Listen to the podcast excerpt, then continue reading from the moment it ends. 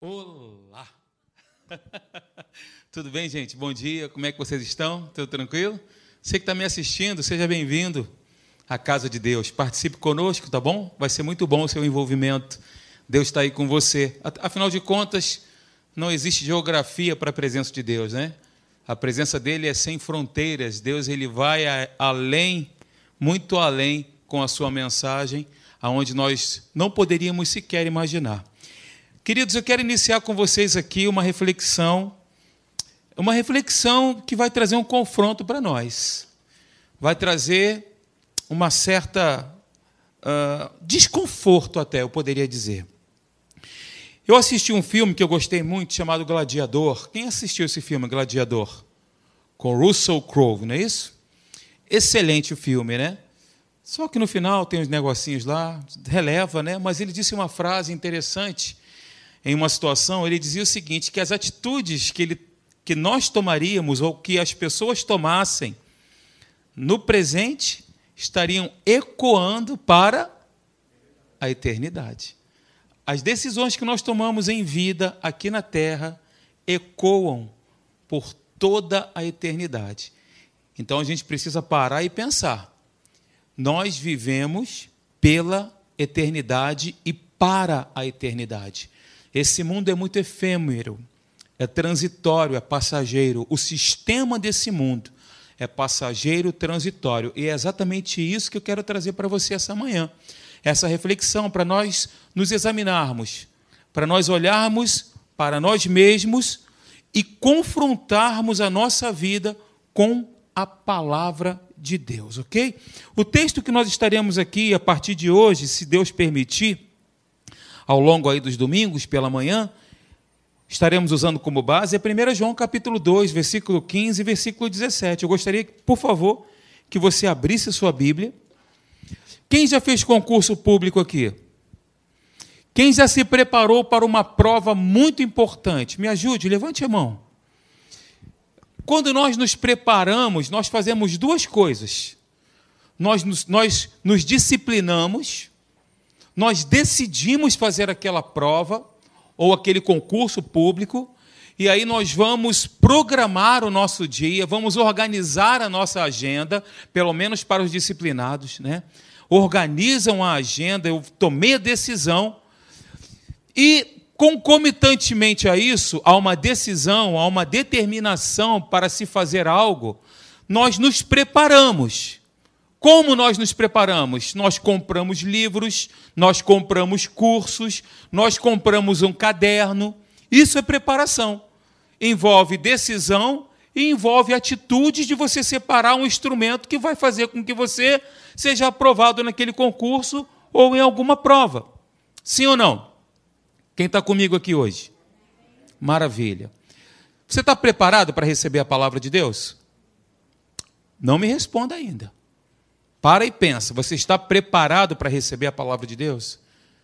Eu preciso determinar no meu coração, eu preciso decidir no meu coração que essa palavra vai trazer, vai produzir na minha vida mudança, transformação na minha mente. Eu preciso decidir isso. Eu não posso ouvir tão somente por ouvir ou estar aqui tão somente por estar, mas eu preciso decidir ser transformado pela palavra de Deus.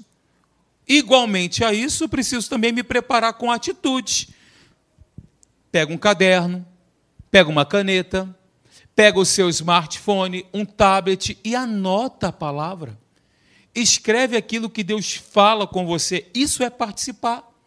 Isso é se preparar. Eu decido receber com atitudes e decisões e reações, mas eu preciso utilizar instrumentos para que aquela palavra possa ficar escrita no meu espírito, no meu coração. Então eu quero te estimular a fazer isso a partir de hoje. Você que não tem esse hábito, Pastor Hélio, inclusive, estava vendo um culto na Tijuca uh, de um pessoal que se converteu lá numa cidade chamada Arroio do Sal, né? Arroio do Sal ou do Sul? Arroio do Sal, lá em Santa Catarina.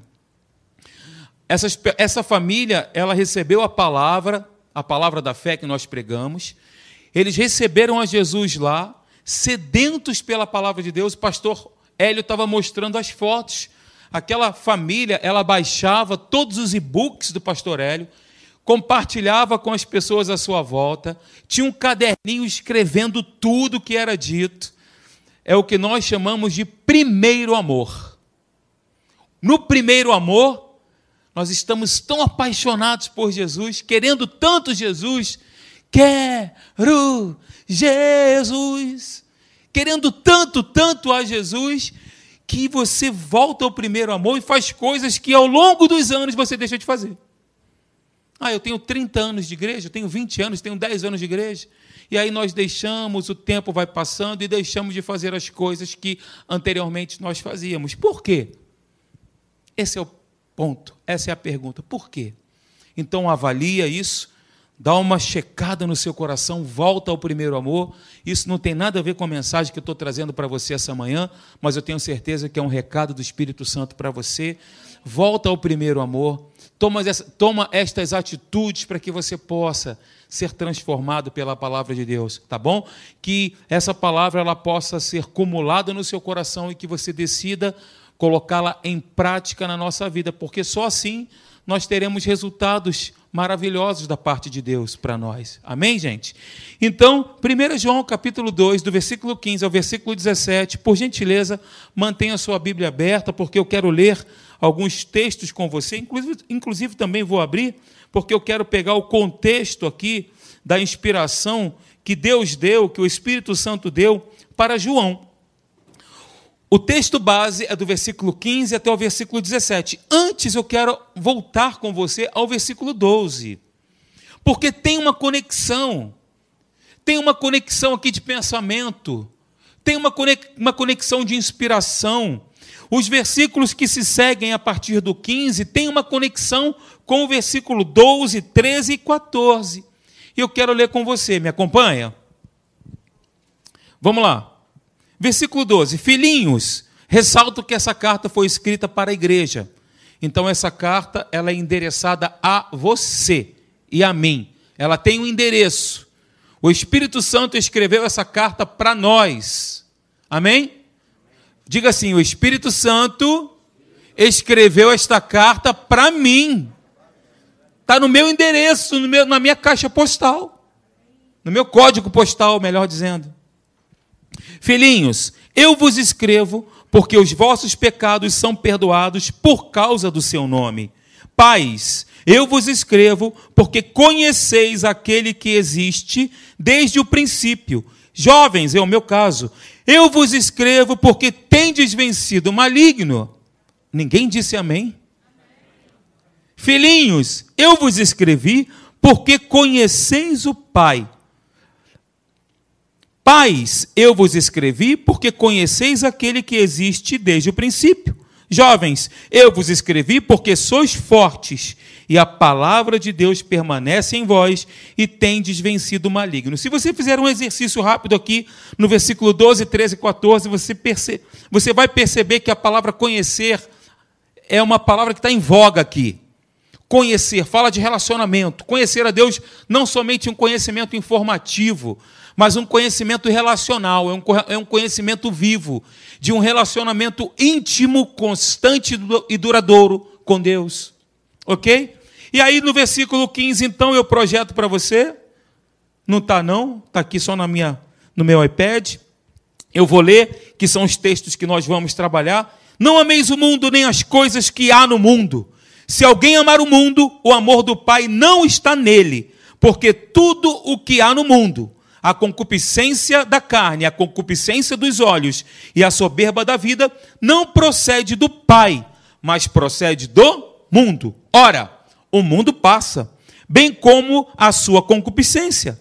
Aquele, porém, que faz a vontade de Deus permanece eternamente. E nós vemos na Bíblia, claramente, claro como água, até uma criança entende, a vontade expressa de Deus na Sua palavra. Nós temos aqui a vontade revelada de Deus na palavra dele.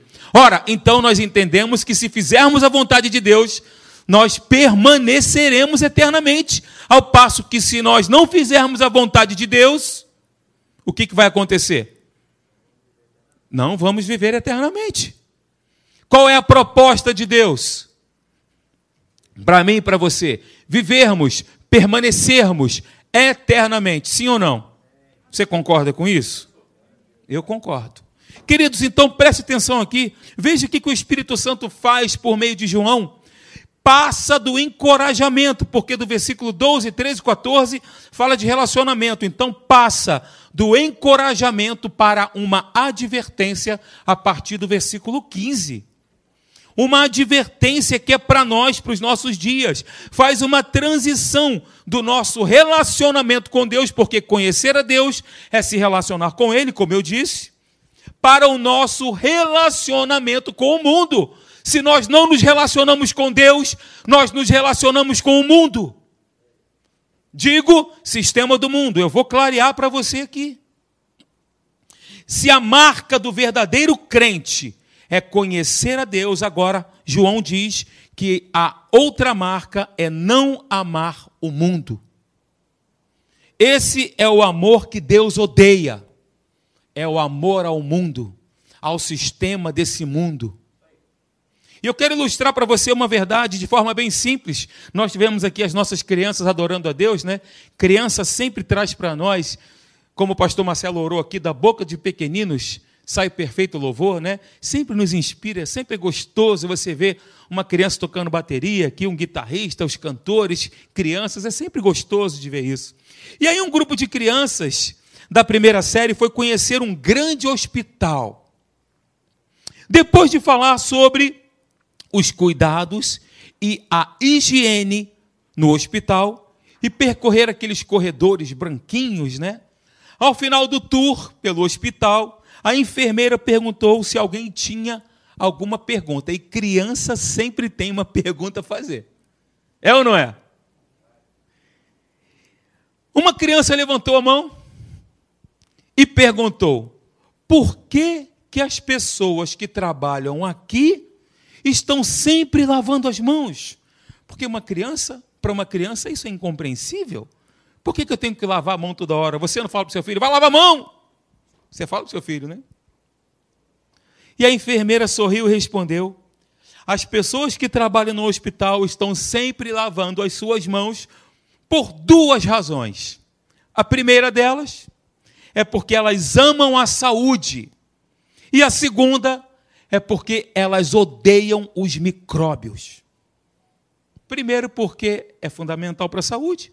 Segundo, porque elas odeiam os micróbios. Queridos, muitas vezes o amor e o ódio caminham lado a lado.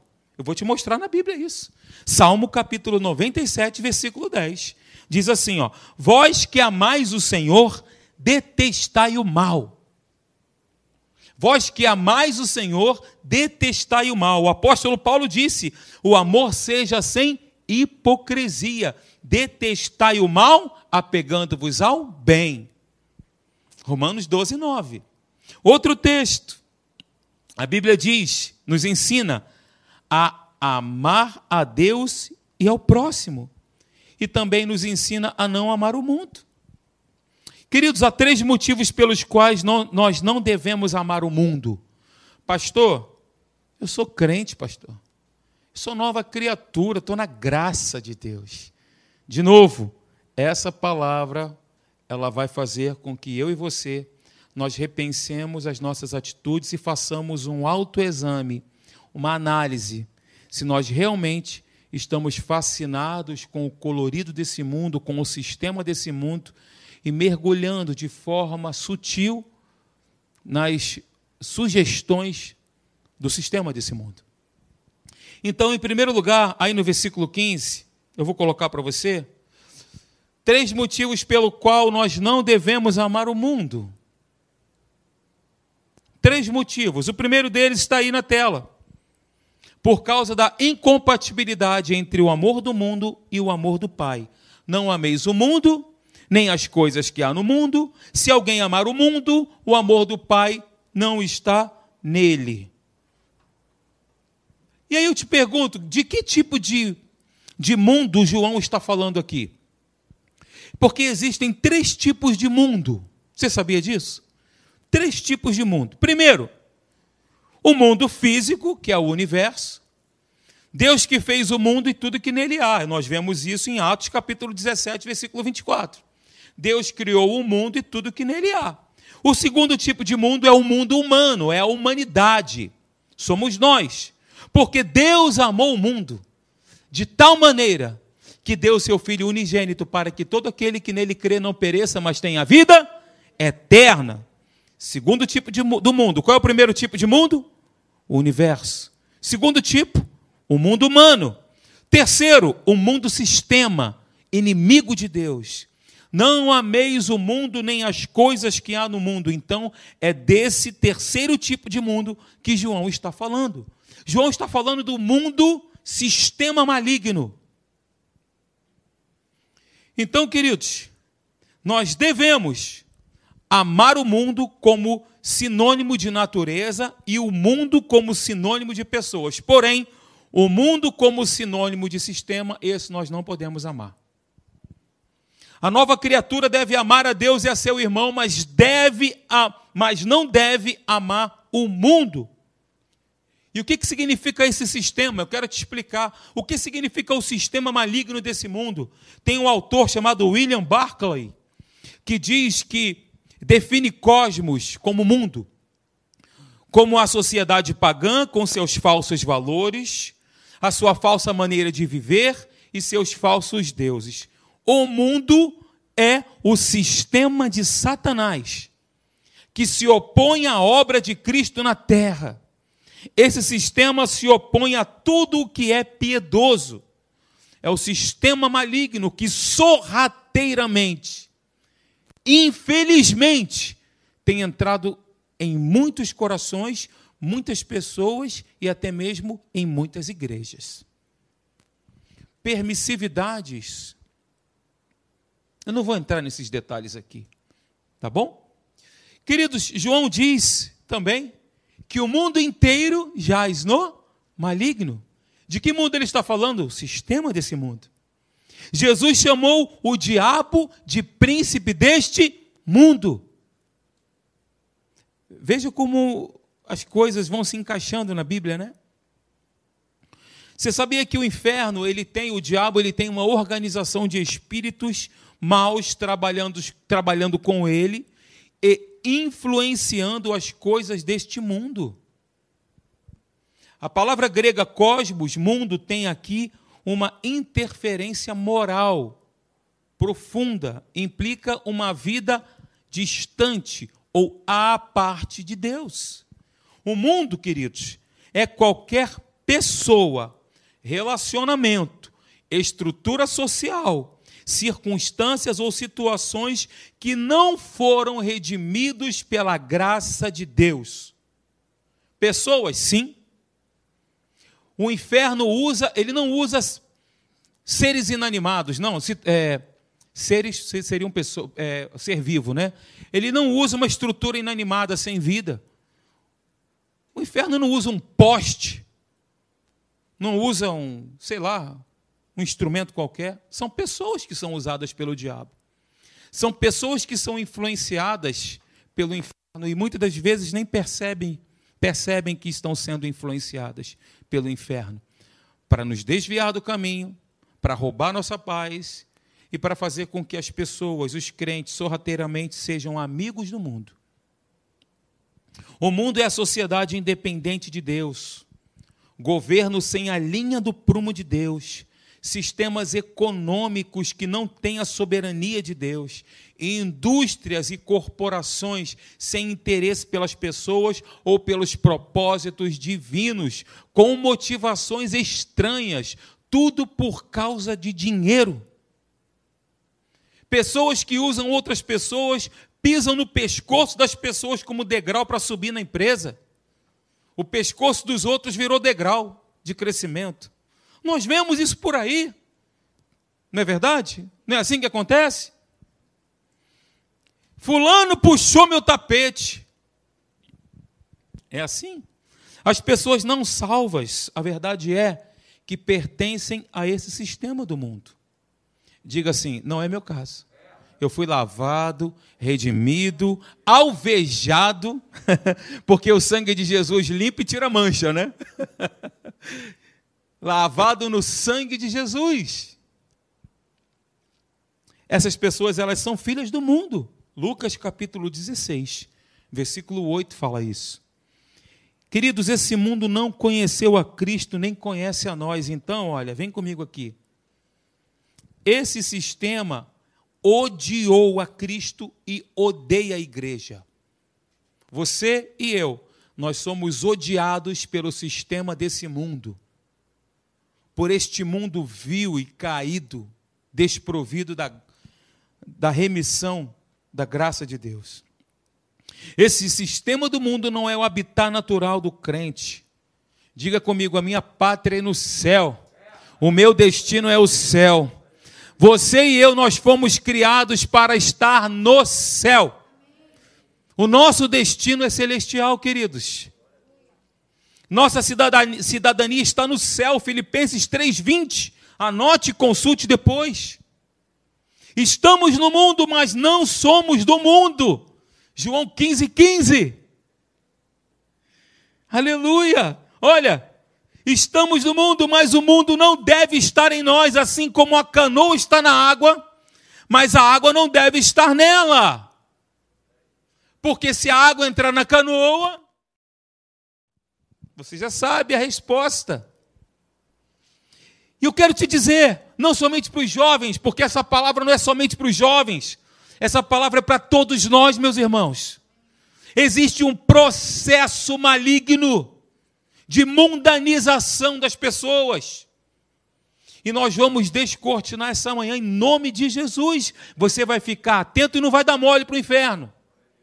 Diga comigo, eu não vou dar mole. Não vou dar mole para o inferno. Falou tão tímido. Há um processo de mundanização do homem. Primeiro, qual é? Passa. Ele se torna amigo do mundo. Veja o que, que diz Tiago. Infiéis, não compreendeis que a amizade do mundo é inimiga de Deus? Aquele, pois, que quiser ser amigo do mundo, constitui-se inimigo de Deus. Processo primeiro de mundanização. Amigo. Pô, ele é tão maneiro. Pô, esse cara é tão legal. Mas é tão estranho, né? Tem ali tem cara de anjo, mas tem um rabinho saindo por ali. Tem até, ele tem até peninha de anjo, mas as unhas deles dão igual de periquito, assim, dá volta, né? Fica atento com relação a isso. Processo de mundanização, primeiro ponto, ele se torna amigo do mundo. Segundo, ele começa a amar o mundo, porque à medida que a pessoa vai se relacionando com um amigo, ele vai começando a gostar dele, vai começando a amar aquele amigo. Veja o que, que diz o texto o texto básico que nós lemos: Não ameis o mundo nem as coisas que há no mundo. Se alguém amar o mundo, o amor do Pai não está nele. Segundo processo, ele ama o mundo. Terceiro processo, ele se contamina com o mundo. Quanto mais nos aproximamos, mais nos tornamos aquilo que nós nos aproximamos. Se você se aproximar de Jesus, mais vai se parecer com Ele. Quanto mais nos achegamos a Deus, mais nos parecemos com, parecemos com Ele. Quanto mais nos achegamos ao mundo, mais tomamos o formato do mundo. Falamos como o mundo, pensamos como o mundo, reagimos como o mundo. É assim que acontece, é um processo, é lento, paulatino, sorrateiro, sutil. São as burrifadas. Ele se contamina com o mundo. O que, que diz Tiago? A religião pura e sem mácula para com o nosso Deus e Pai é esta: visitar os órfãos e as viúvas nas suas tribulações e, a si mesmo, guardar-se incontaminado do mundo. Incontaminado do mundo. Quarto processo de mundanização. Ele se conforma com o mundo. Tudo que ele fala, como ele fala, como ele vê, como ele reage, com quem ele anda, com quem ele vive, aonde ele vai, com quem ele vai, se conformou ao padrão do mundo. Já não entra na fechadura de Deus. A fechadura é outra. Tem um formato estranho, não encaixa mais. Se contamina com o mundo. E não vos conformeis, não tomeis a forma desse mundo, deste século, desse sistema, mas transformai-vos pela renovação da vossa mente, para que vocês experimentem qual seja a boa, agradável e perfeita vontade de Deus. Deus quer que experimentemos a sua boa, perfeita e agradável vontade. Eu preciso então ter a forma de pensar da palavra de Deus, para que eu possa experimentar tudo que Deus tem preparado para mim, que é uma mesa farta e abundante. OK? Sim ou não? Quinto, o que acontece então no processo de mundanização? Por fim, ele é condenado com o mundo. Olhem para mim. Deus criou você para condenação eterna? Você, você acredita nisso? Que Deus destinou pessoas para o inferno? Mas tem muita, muito doido que acredita. Muitos loucos que acreditam que Deus criou o ser humano e destinou uns vasos de honra, vasos de desonra para o inferno. Eu não creio nesse Deus. Eu creio no Deus que é amor. Eu creio que de um Deus que planejou o nosso nascimento, planejou o homem para ter sucesso. Eu creio num Deus que criou o homem para que ele cresça, progrida e prospere. Eu creio nesse Deus. E você também, glória a Deus por isso. Porque essa é a palavra. Quem conhece o caráter de Deus e o seu amor, vai concordar, concordar com o que eu estou dizendo. Então, por fim, o que acontece? Ele é condenado com o mundo, nesse processo de mundanização. Mas, quando julgados, somos disciplinados pelo Senhor, porque Deus ele disciplina quem Ele ama. É disciplina, queridos, é correção. Correção dói, o remédio amargo dói, a injeção que mais dói é aquela que produz resultado efetivo. Toma uma benzetacil gostosa, é aquela que é densa, parece um leite condensado. Mas quando julgados, somos disciplinados pelo Senhor para não sermos condenados com o mundo, porque, como eu disse, o mundo jaz no maligno. O mundo vai ser condenado, o sistema desse mundo é falido, quebrado, e a destinação dele é o inferno. A nossa não. A minha e a sua não. Você não. Diga, eu não. O meu destino é o céu. Você crê assim, de verdade? Então abra sua boca, levante a sua mão e diga isso. Meu destino é o céu, é estar com o Senhor para sempre. Aleluia, hein? Queridos, as, as Escrituras nos ensinam a não amar o mundo, a não sermos amigos do mundo, nem a nos conformarmos com o mundo. O amor ao mundo compromete o nosso amor a Deus, o Pai. Vem aqui comigo nessa tela. Fica ligado. O amor pelo qual nós somos intimados a não a, a razão pelo qual somos intimados a não amar o mundo é que um, o amor pelo Pai e o amor pelo mundo são mutuamente exclusivos. Exclusivos. Ou eu amo com exclusividade a Deus, ou eu sou exclusivamente do mundo. Não existe neutralidade não tem semente neutra. Ou eu pertenço a Deus, estou te dando trabalho, irmão. Ou eu pertenço ao mundo. Ou eu sou de Deus ou eu sou do mundo. Marcelo estava dizendo aqui ainda há pouco. Você, meu irmão, deixa eu dizer uma coisa para você. Olha só. Nós não podemos nos ofender com as correções de Deus. Crede no Senhor vosso Deus e prosperareis. Crede nos seus profetas e estareis seguros. Eu não sei se essa é a ordem, mas o contexto é o mesmo. Então não se ofenda com uma correção. Não se ofenda. O pastor foi tão grosso. O pastor está tão falando daquele jeito comigo. Ai. Por que, que você não considera que é o Espírito Santo que está assim falando com você? Gente, se tem base na palavra, abre o coração e recebe, pô. Se não tem base na palavra, aí sim, joga fora. Joga fora.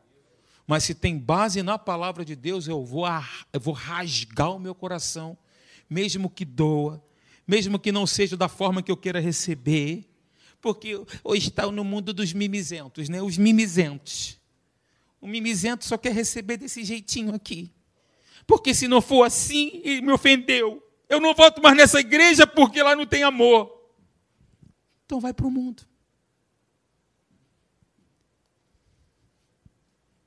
Claro que Deus não quer que você vá para o mundo. É claro que nós não queremos que você vá para o mundo.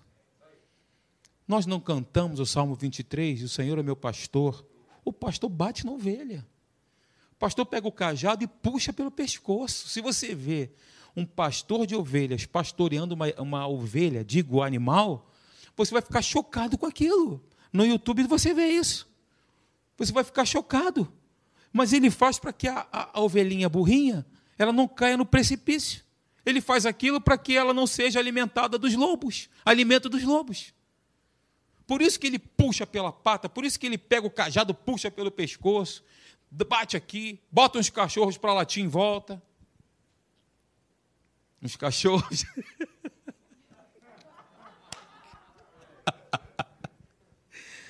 Ai, Jesus. Gente, olha, é impossível amar, de, amar a Deus e ao mundo ao mesmo tempo. É impossível amar a Deus e ao mundo ao mesmo tempo. É impossível haver uma alma vazia. Impossível. Ou nós estamos cheios de Deus, ou estamos cheios de conceitos mundanos. Nesse assunto não cabe neutralidade, queridos. Amamos a Deus ou amamos o mundo? Porque Jesus disse isso, o nosso Senhor que nos ama disse isso. Ninguém pode servir a dois senhores. Mateus capítulo 6, versículo 24. Abra aí e veja o que eu estou dizendo. Porque foi ele que disse: Ninguém pode servir a dois senhores. Então, o segundo motivo pelo qual nós não devemos amar o mundo, quem lembra do primeiro motivo? Quem lembra do primeiro motivo pelo qual nós não, nós não devemos amar o mundo? Quer que eu volte? Está vendo? Você não anota. Aí fica em dúvida. Primeiro, por causa desse daí, ó. Por causa da incompatibilidade entre o amor do mundo e o amor do Pai. O primeiro motivo pelo qual nós não devemos amar o mundo. Então, o segundo motivo pelo qual nós não devemos amar o mundo, esse é o processo de mundanização que eu estou passando. Você na internet com certeza não está me acompanhando, porque eu estou passando rápido aqui os slides. Então, o segundo motivo pelo qual nós não devemos amar o mundo é esse daí, ó, por causa dos resultados opostos entre o amor do mundo e o amor do Pai, versículo 16. Veja aí, ó, porque tudo que há no mundo, a concupiscência da carne, a concupiscência dos olhos e a soberba da vida não procede do Pai, mas procede do mundo. Ok? O sistema do mundo, ele usa três armadilhas para derrubar o cristão. Ou você acha que está tudo certo, tudo numa boa?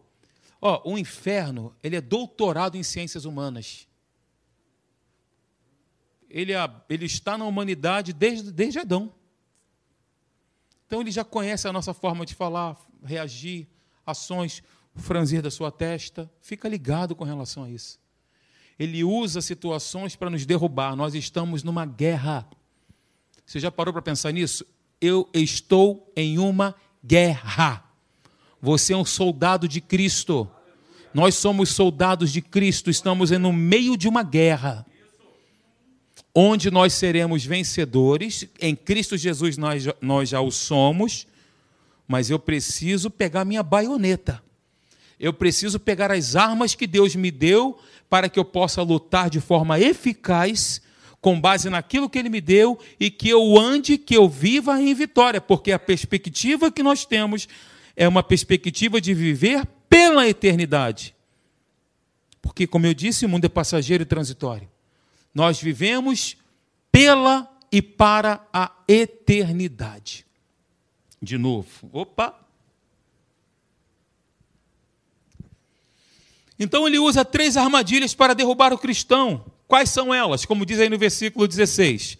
Olha para o versículo 16. Quais são as três armadilhas que o inferno usa para derrubar o crente? Me ajuda aí. Versículo 16 tem a resposta. De novo, concupiscência da carne, concupiscência dos olhos e a soberba da vida. Três armadilhas Por que, que ele não muda essa tática? Porque é eficaz para ele. Lembram-se de Eva, lá no jardim do Éden? Viu o fruto, desejável para dar entendimento. Olha só, hein, gente? A estratégia é a mesma e não muda, porque ela é eficiente e tem enredado muita gente. Então eu vou te explicar, concupiscência da carne. A carne fala daquelas tentações. Quem é tentado aí? Não levante a mão, não. Todos nós somos. Fala daquelas tentações que nos atacam de dentro para fora. São desejos escondidos. É o apelo para se viver o prazer imediato, naquela hora. É endeusar os prazeres puramente físicos e carnais. É viver sob o império dos sentidos eu sinto, eu vivo por aquilo que eu estou sentindo, por aquilo que eu estou vendo, é viver debaixo desse império, o império dos sentidos. A concupiscência da carne simboliza uma vida que é dominada por desejos com pouco respeito por nós mesmos e pelas pessoas, a ponto de usar as pessoas como se fossem coisas. Pessoas não são coisas, pessoas são pessoas precisam ser perdoadas e amadas. Eu vou falar com vocês sobre isso, uma palavra que Deus tem falado muito ao meu coração, sobre o credor incompassivo. Eu estou estudando sobre isso. Se Deus permitir mais à frente, se ele não voltar antes, ou se eu não for promovido, e você também, né? Nós estaríamos aqui, estaremos aqui falando sobre isso. São os impulsos e desejos que gritam para serem satisfeitos Gente, o sistema do mundo é a vitrine que busca satisfazer os desejos da carne. A carne ela quer ser alimentada. Ela precisa. Uma coisa boa em si mesma pode ser pervertida quando ela nos controla. Uma coisa boa em si mesma pode ser pervertida quando ela nos domina e nos controla. Exemplo, Comer não é mal, é bom. Eu amo. Quem gosta de comer? Agora você levanta a tua mão, dá glória a Deus, né? Entendi. Uma hora, 13 horas, o estômago dá aquela revirada. Comer não é um mal, mas a glutonaria sim. O sexo não é um mal, aleluia. Quem pode dizer glória a Deus? Mas a imoralidade, sim. O sono não é um mal, mas a preguiça sim. Ok? Coisas boas podem nos perverter se elas nos dominarem e controlarem a nossa vida. Concupiscência dos olhos são as tentações que nos atacam de fora para dentro. Aquilo que nós vemos. Eva viu aquela fruta, ela contemplou, nossa, como é bonita. Deus disse: Olha, você não olha, nem toca nela, nem olha, nem toca, mas ela, uau! Que fruta maneira. A concupiscência dos olhos é a tendência a deixar-se cativar pela exibição externa, externa das coisas, sem investigar os seus valores reais. A concupiscência dos olhos inclui o amor pela beleza separado do amor pela bondade e obediência. É o estereótipo, é o exterior. A concupiscência dos olhos é o espírito que não pode ver nada sem desejá-lo, cobiça. É o espírito que crê que a felicidade se encontra nas coisas que pode comprar com o dinheiro e desfrutar com os olhos. Nós vemos na palavra que os olhos são a lâmpada do Senhor. A lâmpada do corpo, melhor dizendo, os olhos são a lâmpada do corpo e as janelas da alma, por onde entram os desejos. E aí eu citei o exemplo de Eva. Eva caiu porque ela viu o fruto proibido. Ló as campinas do Jordão. E ele foi armando as suas tendas para as bandas de Sodoma. E vocês também conhecem o fim da história dele.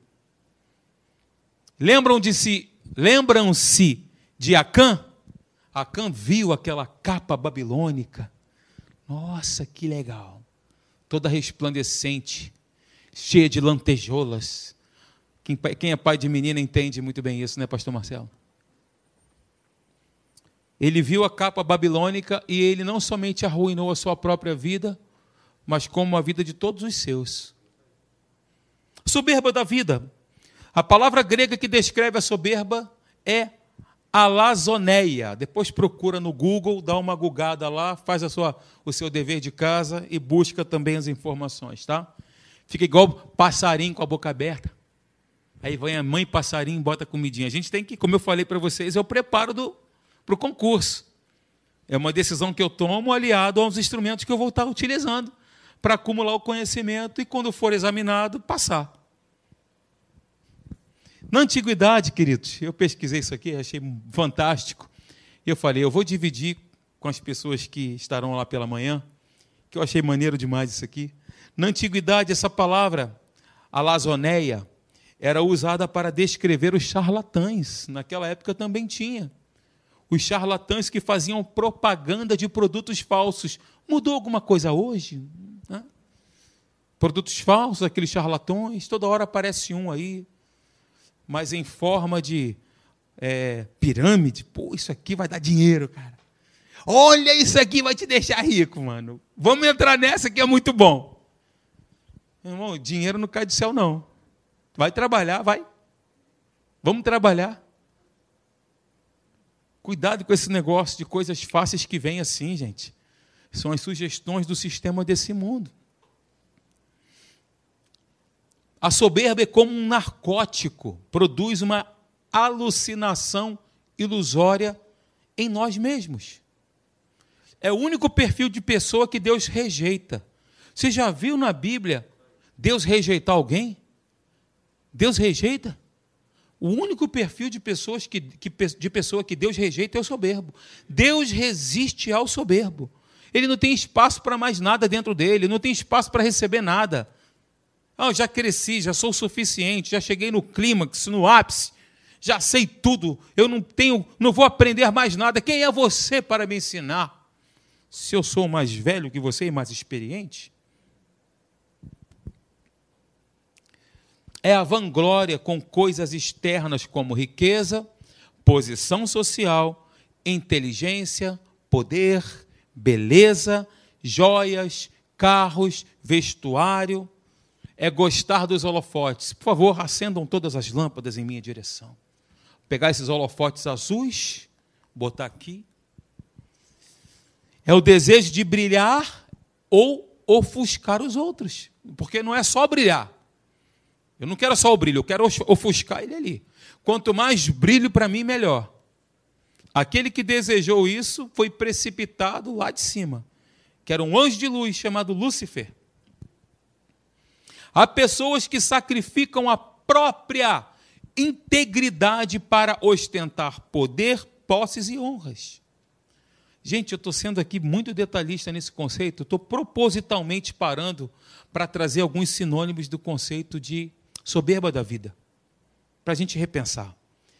Enfim, queridos, alazon, alazoneia, é a pessoa que se jacta do que tem quando não possui nada.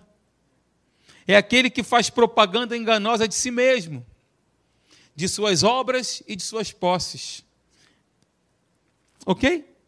Então, terceiro motivo pelo qual nós não devemos amar o mundo, eu vou projetar para você e vou parar por aqui mesmo por causa da transitoriedade do mundo contrastado com a eternidade daquele que faz a vontade do Pai. Terceiro motivo pelo qual nós não devemos amar o mundo. Qual foi o primeiro motivo?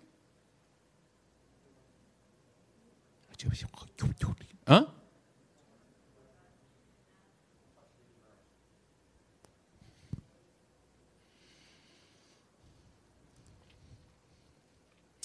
E aí João faz um contraste dos dois estilos de vida, porque viver na transitoriedade do mundo é um estilo de vida. E viver fazendo a vontade de Deus é outro estilo de vida. João ele faz esse contraste dos dois estilos de vida. Ora, o mundo passa, bem como a sua concupiscência. Aquele, porém, que faz a vontade de Deus permanece para sempre. Aqueles que vivem apenas o aqui e o agora são aqueles que vivem com base na transitoriedade do mundo. Aqueles que vivem na perspectiva da eternidade vivem para fazer a vontade de Deus e agradá-lo. Não somente a efemeridade do mundo é contrastada com a eternidade de Deus, mas também aqueles que fazem a vontade de Deus e permanecem para sempre são contrastados com aqueles que vivem no fluxo da, da transitoriedade desse mundo. Meu Deus, se nós sabemos aqui que o mundo é passageiro e transitório, por que, que nós, nós insistimos, às vezes, em viver debaixo desse sistema? Com as suas sugestões. Por quê? Gente, não devemos amar o mundo por duas razões. Eu vou encerrar por aqui. Pode ficar até de pé, por favor.